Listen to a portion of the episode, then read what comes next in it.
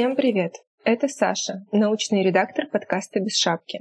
Сегодня у нас в гостях пациентка, и до начала выпуска хочу обратить внимание на то, что она рассказывает свою историю и часто приводит примеры рекомендаций тех врачей, у которых она лечилась. Некоторые из рекомендаций не доказаны научно, но мы оставили их упоминание в подкасте, чтобы не нарушать целостность истории. В описании подкаста мы оставили ссылки на все, что вызвало у нас вопросы. Например, статистика по ревматоидному артриту или рекомендации по физической активности. Доброго здоровья! Это подкаст о качестве жизни простыми словами, без шапки. И с вами, как всегда, Полина Полищук и Антон Бойко. Как обычно, если вам нравится наш подкаст, э, пожалуйста, поставьте нам оценку и отзыв на площадке, где нас слушаете. Сегодня мы поговорим о том, как не просто в России бывает людям с ревматоидным артритом, а еще о том, как справляться с этим заболеванием. И сегодня в нашей студии не врач, а пациентка Евгения Легачева, которая живет с ревматоидным артритом уже 9 лет. И Женя сегодня расскажет нам о том, как быть, если вам поставили такой же диагноз. Женя, привет. Всем привет. Я Женя, собственно. Ребят, спасибо, что, во-первых, пригласили меня сюда. Наверное, я начну с того, что немного расскажу о себе. Как сказал Антон, да, я уже 9 лет, и я сегодня тоже заметила эту дату, живу с ревматоидным артритом, но это не сама цель моей жизни и вообще какой-то процесс, который протекает во мне, но не отражается на моих, на моих хобби, на моих занятиях, потому что я научилась с ним жить. А занимаюсь я тем, что сейчас а, работаю в своей же кофейне. Я открыла кофейню «Щегол» в городе Санкт-Петербург. Из увлечений у меня культура и искусство, а, спортзал, тренажерный зал, йога и другие а, мелкие делишки, о которых я расскажу потом. Отлично. Женя, расскажи вот про свой первый день, наверное, когда ты поняла, что нужно пойти к врачу. Ой, слушай, это было так давно, но он так ярко ощущается. Это было здесь, в Петербурге. Это был год 2012, и как-то рано утром я пошла чистить зубы и поняла реально, что я не могу взять щетку э, в руку, я не могу согнуть пальцы. Это был жуткий страх, потому что я не понимала, не понимала, что происходит, и очень была удивлена. Окей, утро кончилось, э, боли как-то так поутихли, но потом они повторились, и я пошла сразу после работы, а я тогда работала оператором в одной страховой компании, и то есть всегда сидела за компом. И пошла в трампунг, говорю, так и так, у меня болят пальцы. Они такие, о, ну, типа, а чё, чем ты занимаешься вообще? Я такая, ну вот, сижу за компом. А, ну все понятно. Ну, типа... Тоннельный синдром. Да-да-да. И я такая, о, что это такое? Я такая, о, это профессиональное заболевание. А я молодая, ну, 9 лет назад, мне там было лет 20. Какой туннельный синдром? Вот тебе нужно прекращать с этой работой. Я такая, ну, классно. А как люди работают вообще? Ну, в общем, я помню, что они мне чем-то помазали, какую-то мазь прописали, и я помню, что у меня на руке они обмотали все бинтом. Вот это было классно. Это, наверное, были первые звоночки, и как-то это все само собой прекратилось. Ну, то есть наступила пауза? Да, да. Ага. Туннельный синдром закончился. Понятно. Ну, просто я так понимаю, что это вообще не редкость, наверное, когда, ну, человек молодой приходит вот с каким-то таким симптомом, который, в принципе, можно отнести ну, к чему угодно на самом деле. Соглашусь с тобой. чего-то.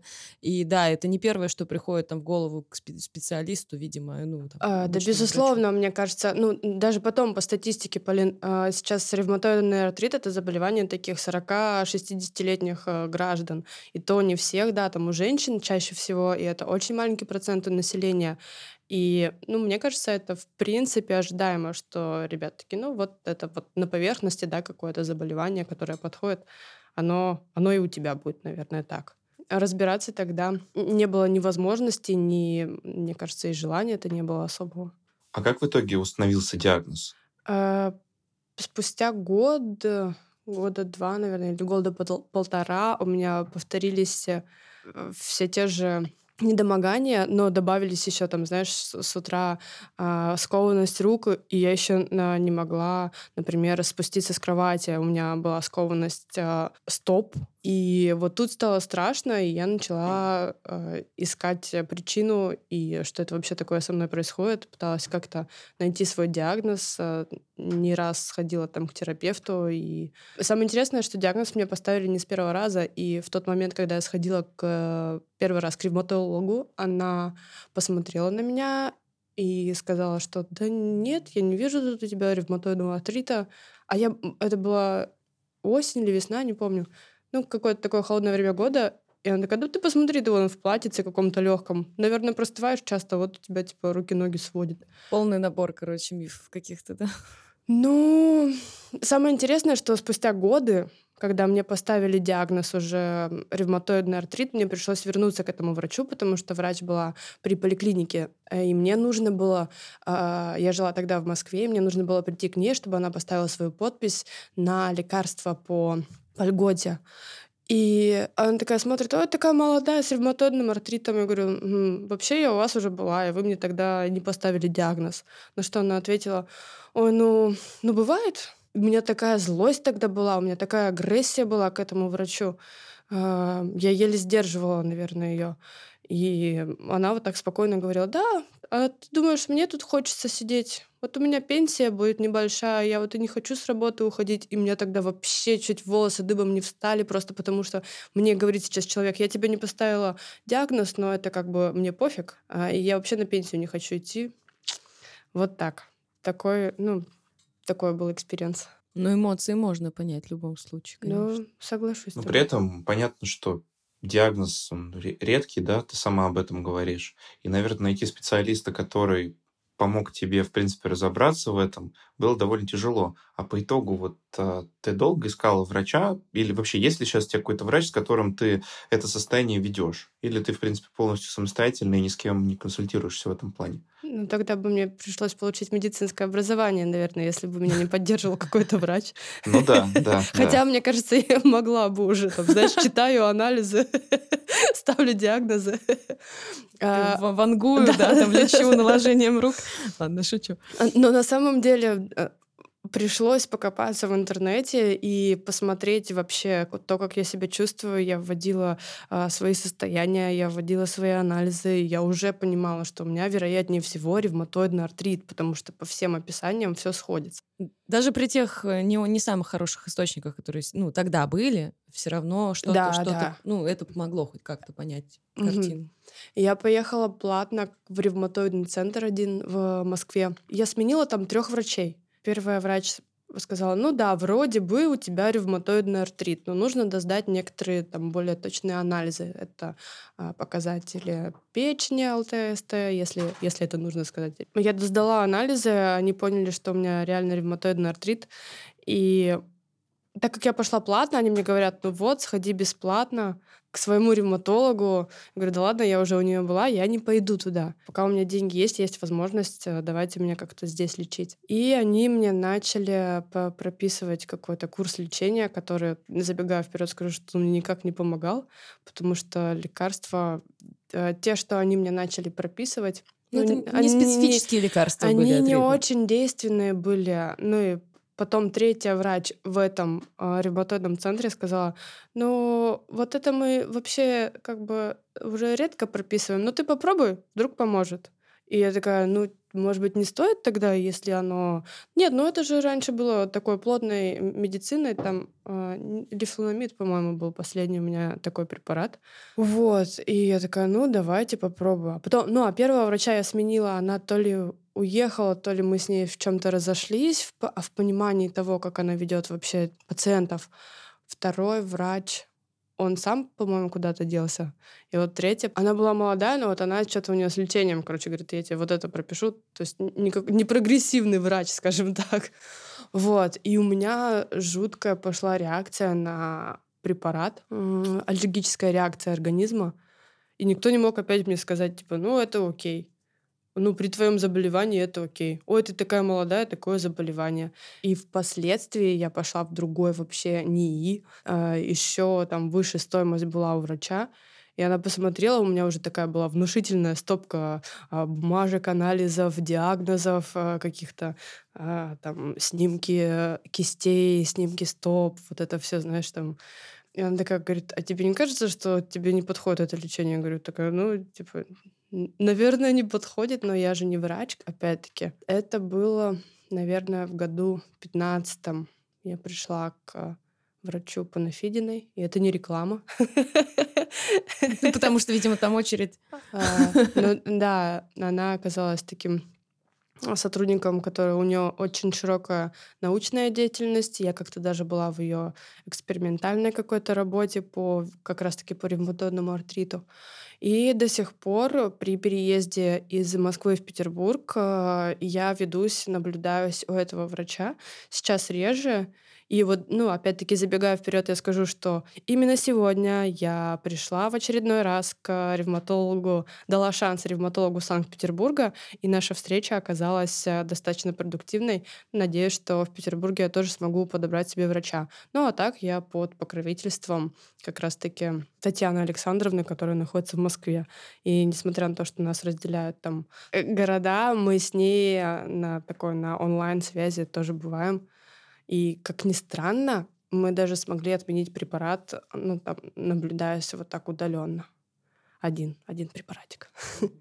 А какие препараты вообще вот э, стали выписывать, так, ну, стали выписывать, когда лечение было, стало эффективным? Что, что, что вообще было? Сильно ли они отличались? Ну, начнем с того, что мне прописали один гормон, чего я боялась очень-очень сильно, но у меня была небольшая дозировка.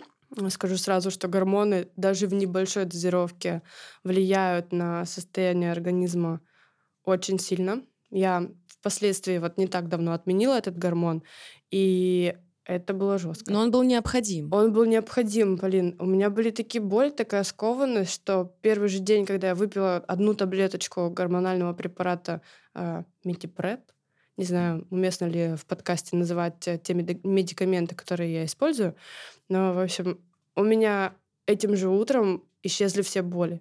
Это было чудо для меня какое-то, ты не представляешь. Ну, типа, человек э, там не мог натянуть джинсы, я иногда ночью просыпалась от боли, а тут я выпиваю рано утром таблетку, продолжаю спать, просыпаюсь, а мне ничего не болит. Это был просто ну, это была победа какая-то. Ну и далее она прописала мне узконаправленный препарат. Скажи, препараты можно называть или нет? Мы запикаем. Ну, кстати, вот э, шутка ли, а, у меня есть Татьяна собаки. Опять-таки, я рассказала про ревматоидный артрит э, два года назад. И ко мне стали обращаться люди, и были такие случаи, когда они мне говорят, скажи свою дозировку и лекарства, я живу там где-то э, на периферии, у меня нет тут ревматолога, я буду лечиться так же, как и ты. Тут мне стало страшно, я не стала брать на себя эту ответственность, конечно же, но вот люди вплоть до такого, да, представляешь, насколько болезнь а, проникает ну, во все клеточки, насколько она мешает жить, что люди готовы просто без каких-то там медицинских э, показаний пойти выпить там какое-то лекарство, которое пила вон та девочка. Ну и да, то, что живя в Москве и Петербурге, как бы такая эпопея с тем, чтобы найти специалиста, это тоже о многом говорит. Ну, в смысле, это каково, если ты действительно живешь э, в, в более маленьком городе. Это правда. Да. Но мне кажется, в Петербурге на самом деле уровень э, вот таких врачей, ну, не то чтобы чуть ниже, но, например, у меня в Москве было льготное получение лекарственного препарата. И я получала бесплатно в рамках вот а, такой помощи. Приехав в Петербург и, ну, придя и сказав, у меня кончается лекарство, мне нужно вот получить, потому что вот у меня так и так. И мне говорят, нет, ты у нас этого не получишь.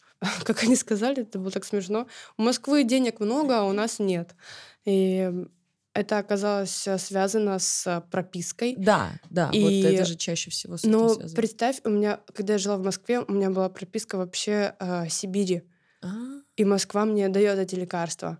А в Петербург приехав, я говорю, вот у меня э, льготная э, статья. Они говорят, нет, только с пропиской, даже не с временной регистрацией в Петербурге мы можем подать на тебя документы на получение медпрепаратов. Здесь стоит сделать пояснение, я думаю, потому что здравоохранение в России, оно э, как финансируется по региональному принципу. И в этом смысле утверждение людей в Петербурге, что у Москвы денег больше, она может себе это позволить, оно в целом не лишено правды, потому что так действительно и есть. Другой нюанс, который мог быть, что ты могла обращаться в федеральный центр. Я, конечно, не знаю всех деталей, вот, но если учреждение федеральная там прописка вообще не важна. Ну, так они и говорят, тебе нужна федеральная льгота, а федеральная льгота дается только в Москве. И я такая, ну вы серьезно? Но нужно понимать, что там пойти и получить федеральную льготу, Ну да, наверное, если бы я потратила больше нервов, больше усилий, больше понимания того, где вообще берется эта федеральная льгота здесь, в Петербурге, я бы смогла ее получить. Наверное, так люди и выбивают себе какие-то льготы. Но проведя, пройдя путь, э, когда ты не мог э, добиться своего диагноза, я уже, имея там какое-то свое материальное обеспечение, я просто трачу свои же деньги на то, чтобы сохранить свои нервы. Тут э, у тебя две чаши весов. Либо нервы, либо деньги. Можно вот этот вопрос, э, ну, скользкий, но я думаю, он важный для людей, которые там болеют и лечатся. Соответственно, сколько у тебя в месяц уходит вот именно своих средств на то, то чтобы приобретать эти лекарства? Ну, последний раз, когда я покупала таблетки, которые мне нужно было пить взамен уколов, они стоили условно на месяц 500 рублей. А сейчас, сегодня врач сказала, что эти таблетки сняты с производства, и тебе придется покупать укол. Укол стоит полторы тысячи. Мне нужно в месяц 4 таких укола. Ну вот и считай. ну и плюс там какая-то фолиевая кислота, да, для поддержания витамины, БАДы.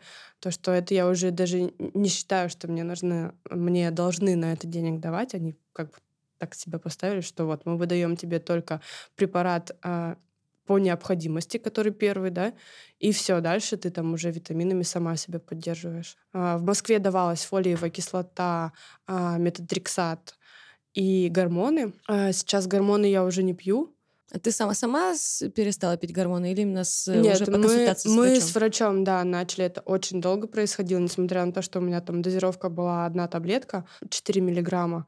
Я, наверное, на протяжении полугода, восьми месяцев снижала постепенно. Я там эту таблеточку сначала на две части резала, и там две и четверть, потом там две, две четверти, потом одна четверть.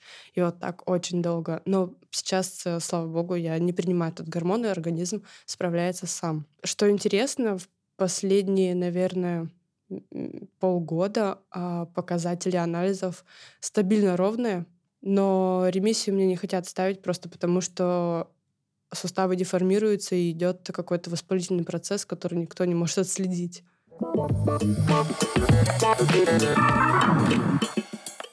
Ну, а на какие анализы ты смотришь, кстати? Вот как ты контролируешь свое состояние? Ну, во-первых, я контролирую свое состояние по ощущениям. Это первый ну, и главный да, признак, э, ну и важный, наверное, да. А, сейчас я смотрю анализы печени, что она показывает. А, показывает ревматоидный фактор, сои. Не помню, как соя расшифровывается, но это, в общем... Тот... Мы расшифруем. Я поняла. По-моему, скорость оседания эритроцитов, если не Да, да, да. Ну, короче, по этому показателю иногда еще смотрят, э, идет ли какой-то воспалительный процесс или нет. И если соя высокая, то вот идет какой-то супер процесс, там это может быть ОРВИ, грипп или ревматоидный артрит, например. Ну и так я смотрю лейкоциты, ну и дальше уже все второстепенно. Но ты смотришь с врачом именно? Или уже можешь сама как-то обращать я, внимание? Знаешь, как говорят, я руку ну... набила уже на этом. Уже вместе набили обе руки с врачом, да, понимаю. Это правда, да. Ну вот, например, я отменяла гормон, там, да, первый прием мне врач сказал, вот, там, можешь с завтрашнего дня отменять э, столько-то, и дальше посмотрим. И дальше я отменяла сама, сама, сама, и в какой-то момент я ей пишу письмо, что вот у меня там так и так, она говорит, ну все, убирай полностью. Потому что гомеопатическая доза, короче. Ну, там, ну, на самом деле, знаешь, э, мне казалось, вот там что это, это была. четвертинка, она мне ничего не дает. Но по факту у меня какой-то период, там, условно, недели-две, э, вернулись боли, и у меня уже было как у, простите, как у наркомана, который думает, ну, наверное, сейчас я вернусь к этим таблеткам и выпью вот эту четвертинку, и все, больше не буду пить. Но нет, я э, сдерживала себя, и, ну, боли утихли, все прошло. Видимо, организм перестраивался, очищался как-то, как я себе это представляю. Ну ладно, от гормонов не очищается организм все-таки. Просто, перестраивался. Ну, как-то так. Ну, слушай, э, например, когда я начала принимать гормоны, я жутко начала есть. И, казалось бы, это одна таблетка. Я помню, как я приходила к ревматологу и ревела просто. Я говорю, смотрите на меня. Она такая, ну, представь, а она мне говорит, представь, а я семь таблеток пила в свое время, там мне нужно было. Я говорю, да как вы вообще так справились? Ну, вот так бывает. Но ты по-другому, организм начинает вообще функционировать страшные вещи. Ну, конечно, одна таб- таблетка при, при том диагнозе, что есть, да, там, видимо, должна быть какая-то такая дозировка, которая ну, повлияет на весь процесс, Ну, естественно. причем, да, понимаешь, это была одна таблеточка. Да, она такая вот мощная. Да, да. Ну, так... э, Лошадиная сила. Господи, хочется про цианистый калий пошутить, какая-то глупость, ладно, простите. Знаешь, что интересно узнать? Как ты приняла этот диагноз? То есть э, прошло некоторое время с первых симптомов, вот был тут некоторый поиск, там, походы по врачам. И вот когда ты поняла, ну, там, что твои догадки подтвердились, и, а, ну, что это вот то, о чем ты думала, не знаю, какие мысли были? Я не знаю, как уместно об этом спросить, но вот а, как ты действительно приняла и поняла, что, ну, это то, с чем просто надо идти дальше? А, Очень хороший вопрос, кстати. И, конечно, ну, спойлер такой, да, принятие, оно будет, наверное, на протяжении всей жизни. Потому что два года назад, когда я выпустила интервью в собаку про ревматоидный артрит, наверное, это была такая моя личная победа и какое-то принятие. И мне нужно было это об этом рассказать не для того, чтобы даже меня там пожалели, а просто для себя какая-то сила. Ну, типа, я в этом черпаю свою силу до сих пор. И принятие, но я очень долго не говорила никому, что у меня ревматоидный артрит, из друзей, по крайней мере, у меня, э, ну, знали только близкие люди, и, А почему? и все. Ну, это знаешь, как какой-то бракованный. Но вот ревма... ни у кого нет Стигма, ре- да. Никого, ни у кого нет этого ревматоидного артрита, а у тебя есть. И ты такой, блин, да как так? Ну чего? Это причем так страшно. Ты один, у тебя нет никакой особой информации об этом заболевании. Ты не можешь об- этим поделиться там условно. Это не как э, там какое-нибудь онкологическое, да, например, какая поддержка есть у онкологических больных. Ну, а, а, мне кажется, сейчас очень много информации об этом, и всегда очень много было. А ревматоидный артрит, он вроде тоже страшный, а о нем ничего нигде нет. И мне не хотелось, наверное, и, там, мне было больно, плохо, и еще и кому-то об этом рассказать тоже было больно и плохо. Наверное, поэтому я и не делилась. Но у меня были уже ограничения, да, например, при ревматоидном артрите нужно там ограничить, а, ну, понятное дело, алкоголь, питание там поддерживать. И у меня там, я помню, как а, подруги приезжают из другого города, и там бокальчик винишка, а ты такой пьешь морс. О, знаете, у меня проблемы с суставами, я попью морс. И даже тогда, ну, я видела вопросы в глазах людей, но понимала, что они не готовы его задать, а я не готова, наверное, на него ответить. И принятие, оно это долгий процесс. Что тебе помогало принять?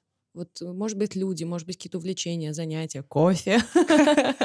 Кстати, кофе нельзя, знаешь ли. А, да, правда? Ну, са- Прям ну да. по-настоящему нельзя. Это не, ну, в рамках доказательной медицины. потому- Нельзя, да, ко- Ага. кофе и сигареты. Кофе и сигареты. Да, фи- Фильм надо включить. А ты курила? Да, какое-то время я курила. Ну, вот, кстати, про курение с каждой... Вот сейчас, там, да, я, не, я бросила много времени назад, но там еще какое-то время назад я любила самокруточку, вот этот табачок выкурить. И каждый раз уже в последнее время у меня перед глазами так.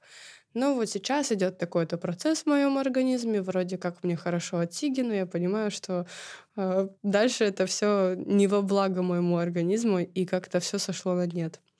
Кофе я продолжаю пить.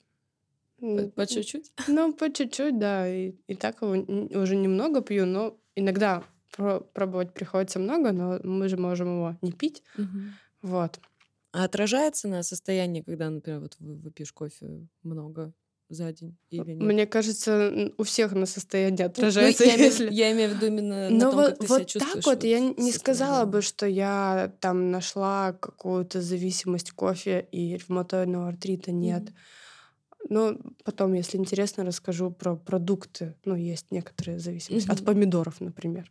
Это жесть, да, помидор. Кто бы мог подумать, это посленовые эти. Так а можно, да, давай прямо сейчас тогда расскажи вот Ну, про, ну, про взаимодействие с, с продуктами. Но мы Но- это еще проверим.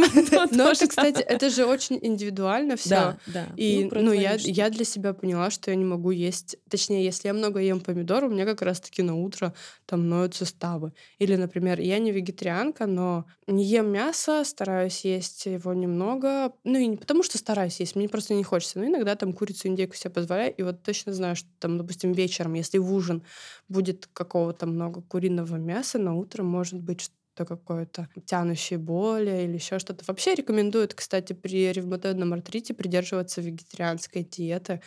И еще вот это мое любимое разгрузочные дни, гол, а, типа медицинское голодание. Ой, я это се... что-то странное. Ну, типа, кажется. я себя вообще не вижу голодающей, понимаешь? Для меня это страх какой-то. Да, медицинское голодание. Ну, come on. ну, мы, мы, по, мы проверим. Да, Служба проверьте, факт-чекинга не дремлет никогда.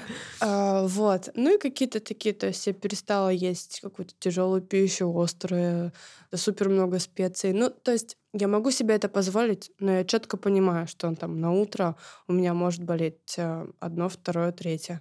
Или там с алкоголем, да, например, тоже такая же история. Ты на утро проснешься, у тебя будет скованность, ну, не менее часа. И ты уже начинаешь по-другому оценивать э, ситуации. Ты понимаешь, какую цену ты заплатишь это. Нам кажется, что вот выпью немножко винишка, и когда у тебя нет ревматоидного артрита, ты такой, ну, выпей винишко там в старости, что будет, то будет. А когда у тебя ревматоидный артрит или наверняка какое-то такое другое заболевание, которое явно дает о себе знать, ты прям, так, понятно, на утро я буду чувствовать там набор каких-то неприятных моментов э, со своим телом. Вот и про принятие, знаешь, ты каждый раз идешь на компромисс, ты каждый раз э, там взвешиваешь какие-то свои поступки, ну и плюс сейчас уже больше людей знают об этом. Я сейчас смелее говорю об этом. Наверное, сама смелая стала. О, да. На подкаст пришла. Да, на подкаст. Спасибо, что позвали. Круто. Это большое дело, что ты пришла и делишься этим на самом деле. Это очень круто. Блин, круто, спасибо. Еще момент, да, про принятие. Например, сейчас я уже это слышу, такие слова я слышу как поддержку. Но мне не хотелось, чтобы люди проявляли ко мне жалость вот это вот, э, ты сам знаешь, когда, когда, знаешь, этот взгляд. Человек может ничего не говорить, но он смотрит на тебя так, и ты понимаешь, он смотрит на тебя с жалостью. Вот этого больше всего мне не хотелось. Угу. И это понятная история.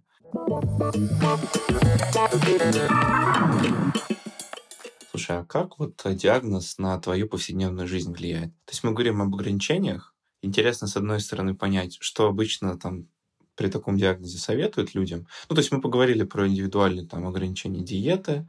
А, есть ли что-то еще, что тебе советовали? И вообще расскажи, как твоя вот жизнь, скажем, изменилась, если мы не берем аспект еды. А, слушайте, ну, начнем с того, что врачи, да, рекомендуют там не веди активный образ жизни, от вопросов, например, там какого-то активного вида спорта, там волейбол, баскетбол. Ну ладно, я их и так не очень-то любила. За солидарно. Но, да, не рекомендуют. Или там однажды у меня была идея фикс, я решила сходить в прорубь. Такая, ну как? Ну да, это как раз так. происходит в мой день рождения. Я думаю, может быть... В каком году? Э, ну, я еще жила в Москве, я думаю, что это а, года 4-5 назад ага. было. Я пришла к врачу, говорю, хочу в проруби искупаться. Она такая, м-м, нельзя. Так, и? Переохлаждение. Нет, я не пошла. Не пошла, все. Нет, я думаю, что, да, плохо влияет, мне кажется, на составы. А вот я хотела про источники уточнить. Ты читаешь какие-то какие источники на английском языке, например, там не только на, на русском насчет ревматоидного артрита? Вообще, чем ты пользуешься для самообразования, кроме консультации с врачом? Слушай, сейчас нет. Но сейчас я пошла вообще с этим вопросом к психологу. Это интересно. Наверное, опять... Вот это поворот. Новая, да, ступень принятия ну, через голову. Ну, как-то глубже, наверное. Так вот, э, возвращаясь к каким-то ограничениям, а, нельзя много заниматься спортом. Ну вот реально почувствовала, что, например, все, если кто-то ходит в спортзал, например, день рук у тебя в тренажерке, и вот после дня рук я понимаю, что мои суставы на каждом пальчике. Я чувствую каждый сустав просто потому, что натягав там какие-то гантели, это все пагубно влияет. Опять-таки говорят, что нельзя сильно увлекаться йогой. Это все должно быть... Э, это одно из моих увлечений. И все должно быть э, о, очень, да, индивидуально и очень медленно. Но благо появились такие йога-студии, ну, в которые я могу ходить, а где э, идет высокая влажность и высокая температура. И это помогает? То есть а это с врачом был... обсуждали? Да, обсуждали. Ну, говорит, если тебе хорошо, пользуйся, но чувствуй свое тело, ну, слышь свое тело, слушай его. И вообще вот эти ход-йоги, да, это же новое такое веяние в России, по крайней мере. И я понимаю, что так мышцы быстрее расслабляются, больше расслабляются. И это круче, чем обычная йога для меня, например, для моего тела. Вообще, на начальном этапе они еще говорили, что не надо тебе много стоять на ногах, э, не надо тебе работать руками. А у меня работа, чтобы вы понимали, я сейчас... Бариста в... же была. Да, да, да, я была бариста. Сейчас я уже владельца кофейни. Но работая баристой, когда тебе ставят ревматоидный артрит и говорят, тебе нужно беречь руки, ты работаешь суставами.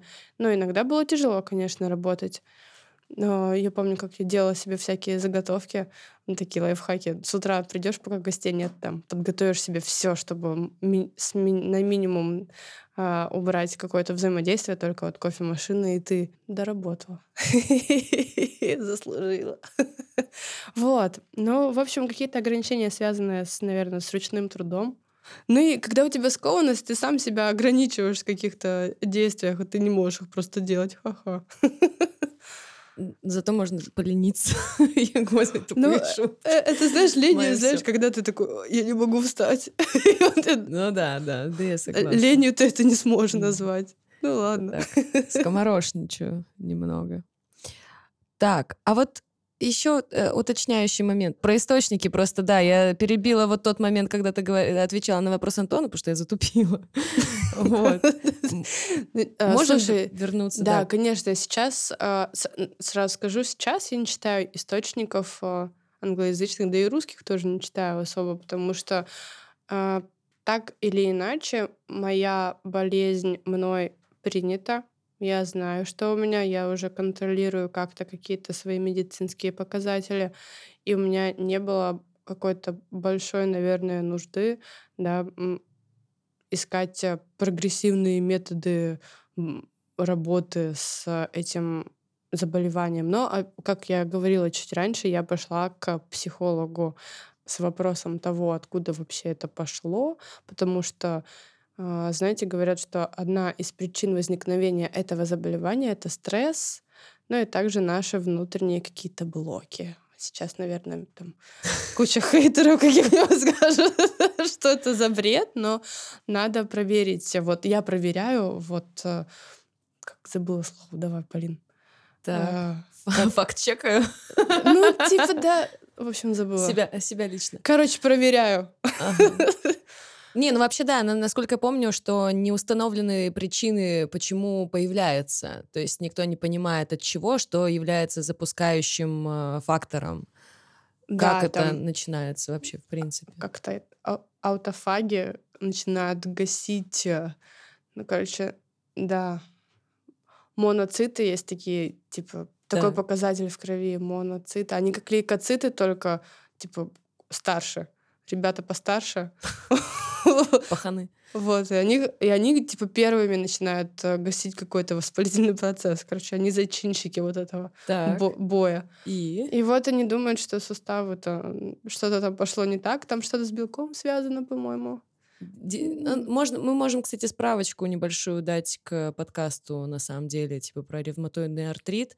Кстати, э, вот, чтобы не забыть, а, ты не связывалась ни с какими, может быть, российскими ассоциациями, пациентскими, может быть, организациями, которые ну, вот, занимаются вот этими проблемами, то, что там лекарства не выбить, не освещается, в принципе, доступность помощи ни, нигде не почитать, не узнать ничего? Или ты вот все сама? Вот с этим я не связывалась, но наступает момент. Я вообще хотела создать группу тогда, еще два года назад, но что-то так все завертелось, что ни о какой группе а, дальше речь не пошло те пациенты, которые ко мне приходили с кем-то, мы, ну, там, разговаривали о том, что с нами происходит, но как показывает практика, по крайней мере, вот те люди, с которыми я встречалась или которых видела, ну, все равно, знаешь, болезнь накладывает свой отпечаток, и как-то вот не хотелось бы иметь какого-то глубокого контакта. Может быть, мне не хочется пока с ними общаться. А, Насчет ассоциации пациентов нет. Э, может быть, это следующий шаг, опять-таки, потому что, да, у меня сейчас хватило бюджета условно из своего кармана оплачивать а, это заболевание условно и там делать свои какие-то дела. Может быть, сейчас немножко интегрирую и, возможно, через какое-то время окажусь в какой-нибудь ассоциации. А как часто тебе анализы приходится делать? Можешь, вот ты, ты просто говорила, что вот у тебя есть статья расходов на препараты, а вот есть уже еще анализы, есть обследование, там еще что, на врача сколько уходит. Вот вообще в целом, типа, вот все, все это сколько занимает? Слушай, ну к врачу можно приходить раз в полгода. Мой врач не считая того, что она в Москве, она стоит там около 4000 прием. А анализы я сдаю в бюджетной поликлинике, потому что однажды, приехав в Петербург, только приехав в Петербург, у меня не было никакой привязки, никакой поликлиники, и я пошла, сдала анализов на 6 тысяч. И такая думаю, ну даже эта сумма для меня будет значительной, если я буду каждые два месяца, а мне сдавать нужно каждые два месяца анализы, чтобы мониторить ситуацию. Я буду сдавать слишком много уйдет э, в статью расходов на здоровье. Причем даже не на здоровье, да, а на какую-то аналитику своего здоровья. Ну, смотри, если бы я все это делала платно, условно, там, тысяч пятнадцать у меня бы уходило с приемом врача. Стараюсь немножко пользоваться все-таки бюджетной медициной, хотя бы в части э, сдачи анализов. Ну, правильно, если такая возможность есть. Вот а, мы сейчас говорим там об ассоциациях и так далее. Ну, понятно, что болезнь, возможно, не самая там многочисленная, но тем не менее она есть, и люди, в общем, также сталкиваются с этой ситуацией, и понятно, что принять это, ну, прямо скажем, нелегко, да. И, возможно, нас сейчас слушает кто-то, кто м- точно так же с этим заболеванием столкнулся, и вот что бы ты сказал этим людям, кто вот находится в начале своего пути? Важный момент, я не говорю о лечении. Это очень как бы верный комментарий, что ну, это индивидуальная болезнь, и мы, наверное, точно не вправе вообще что-то рекомендовать. Да и вообще рекомендовать только врач может. И то, как мы понимаем, не каждый. Ну, вот в плане какого-то месседжа или совета, а, на что посмотреть, куда обратиться и так далее. Что бы ты сказала тем, кто нас слушает, и, возможно, они или их близкие и знакомые столкнулись с заболеванием? Ну, наверное, не опускать руки перво-наперво. А, Еще стоит отметить, что у меня был не очень хороший опыт обращения, ну, не к ассоциации, а к форумам а, больных с ревматоидным артритом. Как раз-таки это был шестнадцатый год, и мне нужна была какая-то хоть поддержка, и я пошла искать а, какие-то группы, да, себе подобных. И вот тот опыт, который я получила, был негативный. Негативный в плане того, что люди не старались друг друга поддержать, люди просто жаловались, рассказывали о том, как у них все плохо и как у них все болит. А, все это подкреплялось а, ну, дичайшими фотографиями с деформацией э, суставов, суставов рук, суставов ног. И для меня э, в тот момент я и так находилась в стационаре, после операции на сустав один. Ну, не на сустав. Сухожилие. Не, на миниск мне делали операцию. Я вот такая лежала, у меня болит ножка, и думаю, сейчас я вот еще и ревматоидный артрит. А, кстати, когда пришла на операцию, я хирургу говорю, у меня, кстати, еще ревматоидный артрит, а у меня завтра операция, и он такой, что? Почему ты раньше не сказала? Ты же принимаешь там, типа, мощные лекарства. Я такой, да, вот, принимаю. Он такой, блин. так ты просто забыла об этом А сказать, мне как-то, да? знаешь, Или... на тот момент... А это в карте не было написано, что... Да просто на тот момент я не придавала какого-то вот, ну, значения большого, что это может вот так отражаться. Ну, я только сама, ну, ну, да. с, ну типа, ну вот, да, ревматоидный. Но мне же хотелось еще и выздороветь, там, условно, там, избавиться от боли в коленном суставе с этим мениском. И тут мне говорят, что ревматоидный артрит — это вообще препятствие. И я такая, ну, ну да. ты даже не догадывалась об этом. Ну, как-то да, не подумала, не придала значения, ну, несмотря на то, что там тоже испытывала какой-то... Потому что не приняла еще на тот момент. Наверное, поэтому... да. Но хорошо, что операция хирург был классный, операция прошла успешно, он сделал, он согласился, он пошел на то, чтобы сделать мне операцию. Хотя я не отказалась от приема препарата, который нужно было сделать отказ от этого на какой-то период, чтобы сделать там данную манипуляцию. Но вы с хирургом это согласовали? Да, да, мы пошли в банк uh-huh. и не прогадали. А я сейчас То... вот небольшое объявление сделаю, э, друзья, э, на будущее. Если вы что-то принимаете, или у вас есть какие-то хронические состояния, или еще что-то, и вам предстоит э, какое-то важное хирургическое вмешательство, а врачу об этом все-таки стоит говорить. Конечно, да. проконсультируйтесь обязательно. Ну и вот, наверное, про напутствие людям, которые... Ну, мне кажется, тут все заболевания можно, да, э, про все заболевания сказать.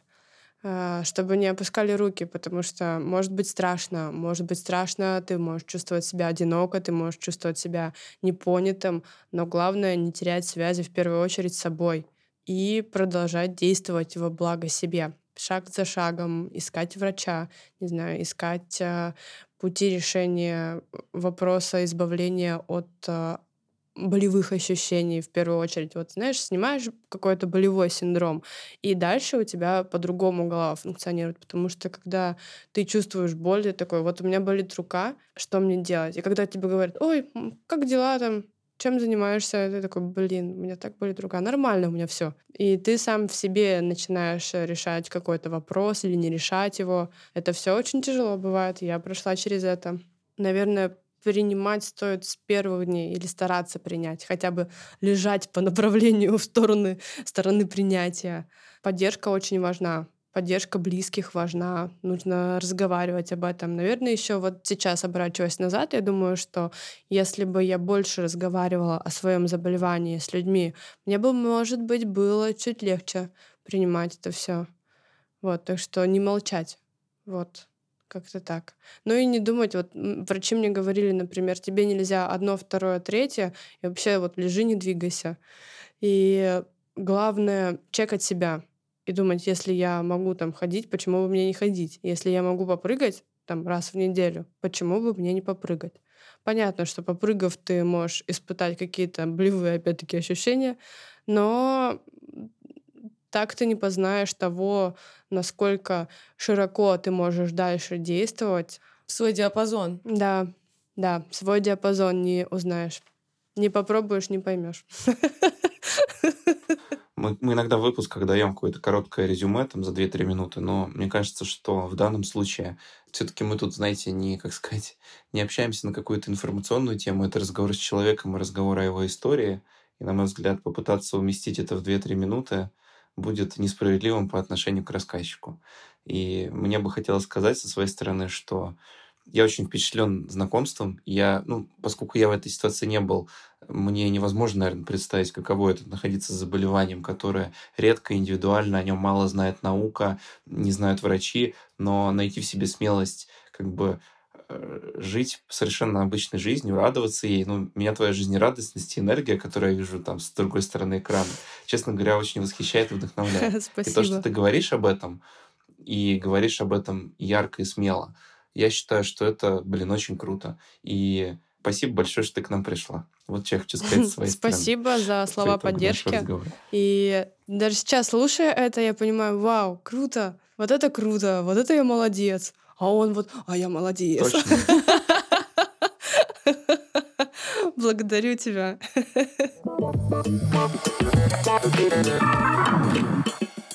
Друзья, а знаете, что я думаю? А, придумалось мне вот что.